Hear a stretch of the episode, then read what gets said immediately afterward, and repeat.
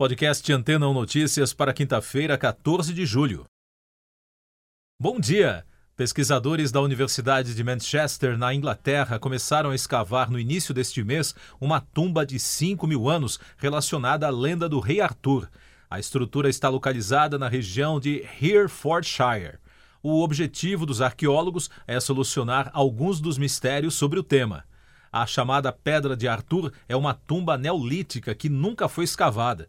O patrimônio histórico inglês afirma que estruturas semelhantes pesquisadas na mesma região no passado continham vestígios de antiga civilização, pontas de flecha e até peças de cerâmica. Existem pelo menos duas lendas relacionadas ao personagem. Julian Thomas, professor da Universidade de Manchester, disse que a Pedra de Arthur é um monumento ainda pouco compreendido.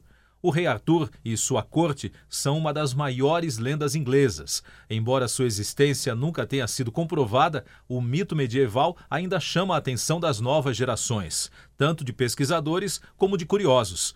Segundo a literatura, o lendário líder britânico teria liderado a defesa da Grã-Bretanha contra os invasores saxões no final do século V e no início do século VI, e os detalhes das histórias são baseados em folclore e muita criatividade dos autores.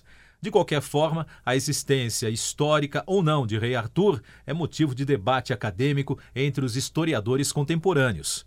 De acordo com os pesquisadores, o contexto histórico sobre Arthur foi construído a partir de várias fontes, incluindo o Análises Cambriae, a História Britonum e os escritos de Gildas. O nome do rei também aparece em poesias medievais. Mas a falta de evidências convincentes nos registros antigos é a principal razão de muitos especialistas desconsiderarem o rei Arthur na história britânica. O autor da principal tradição literária sobre o rei foi Godofredo Monmouth, com o livro Histórias do Rei da Bretanha, escrito em 1130. E daqui a pouco você vai ouvir no podcast Antena 1 Notícias. Câmara conclui a aprovação da PEC dos benefícios. Anvisa libera Coronavac para crianças de 3 a 5 anos. Inflação nos Estados Unidos atinge maior valor em 41 anos. Euro cai abaixo da paridade do dólar. O plenário da Câmara dos Deputados concluiu a aprovação da PEC dos benefícios em segundo turno com apoio dos partidos de oposição. Com isso, o texto segue para a promulgação do presidente Jair Bolsonaro. O único partido que orientou os deputados a votar contra a proposta foi o Novo. Além disso, os deputados também rejeitaram todos os pedidos de alteração na proposta. E o subprocurador-geral do Tribunal de Contas da União, Lucas Rocha Furtado, entrou com um pedido de medida cautelar contra a proposta, sob a alegação de que o texto é inconstitucional e que pode, inclusive, levar à impugnação de mandato eletivo. Furtato solicitou que o presidente Jair Bolsonaro seja alertado com urgência dos riscos ao desrespeito às normas de responsabilidade fiscal e às consequências eleitorais. A Agência Nacional de Vigilância Sanitária autorizou o uso da vacina Coronavac contra a Covid-19 em crianças de 3 a 5 anos de idade. A equipe técnica da agência concluiu que as evidências científicas disponíveis sugerem que há benefícios para o uso da vacina nas crianças dessa faixa etária. A liberação atende um pedido de avaliação técnica do Instituto Butantan. A inflação ao consumidor nos Estados Unidos acelerou 1,3% em junho, puxada pelos preços da gasolina e dos alimentos, na maior taxa anual em 40 anos e meio. Segundo o Departamento do Trabalho, nos últimos 12 meses até junho, os preços saltaram 9,1%.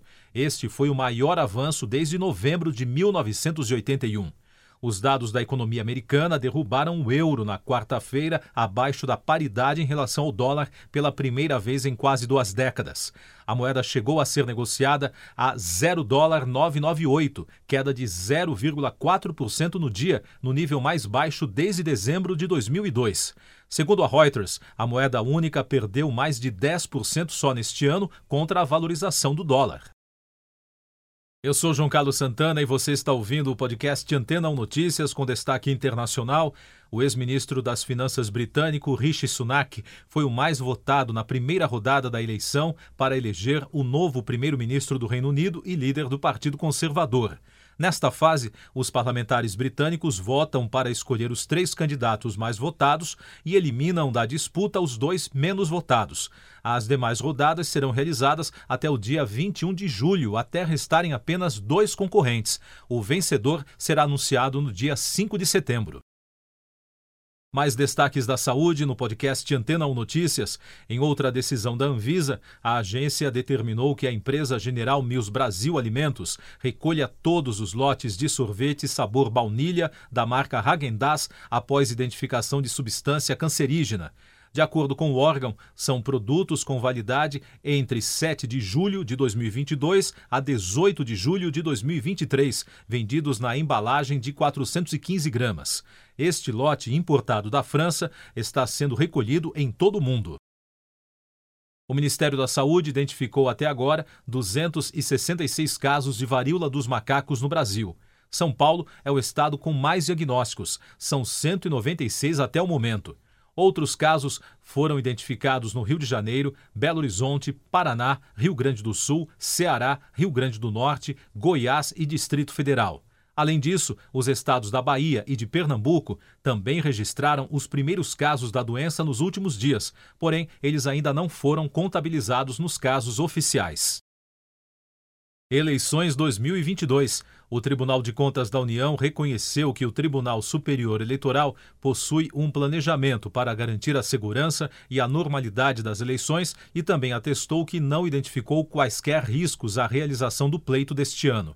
Estas foram as conclusões da terceira fase de auditoria realizada pelo tribunal para verificar a segurança do sistema eleitoral. A fiscalização começou no ano passado e continua neste ano. Ao todo, serão seis etapas de trabalhos. Meio Ambiente. Balsas usadas para o garimpo ilegal estão de volta aos rios do Amazonas, denunciou o Greenpeace na quarta-feira. A denúncia ocorre apenas oito meses após a mega operação da Polícia Federal, que interditou 130 embarcações há alguns meses. De acordo com a ONG, relatos de testemunhas afirmam que as balsas retornaram à região da Foz do Rio Madeira, próximo ao município de Borba. Principal destaque do cinema nesta quinta-feira chega hoje aos cinemas do Brasil o filme Elvis, de Baz Luhrmann, estrelado pelo ator Austin Butler no papel principal. O elenco conta ainda com Tom Hanks vivendo o polêmico agente do cantor, Coronel Tom Parker. A produção tem arrancado comentários positivos dos críticos, especialmente no que diz respeito ao desempenho de Butler na pele de Elvis. O longa, de quase três horas de duração, não foi direcionado apenas para os fãs mais fiéis do cantor, mas também para que um novo público seja apresentado ao lendário artista. Último destaque do podcast Antena 1 Notícias, edição desta quinta-feira, 14 de julho.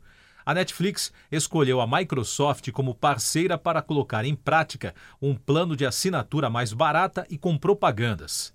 A empresa de Bill Gates será responsável por desenvolver a tecnologia e por conectar anunciantes à plataforma. A decisão representa uma mudança de postura da empresa que antes era totalmente contrária a colocar propagandas em seu streaming. Isso ocorreu depois que a Netflix perdeu assinantes em um trimestre pela primeira vez em uma década.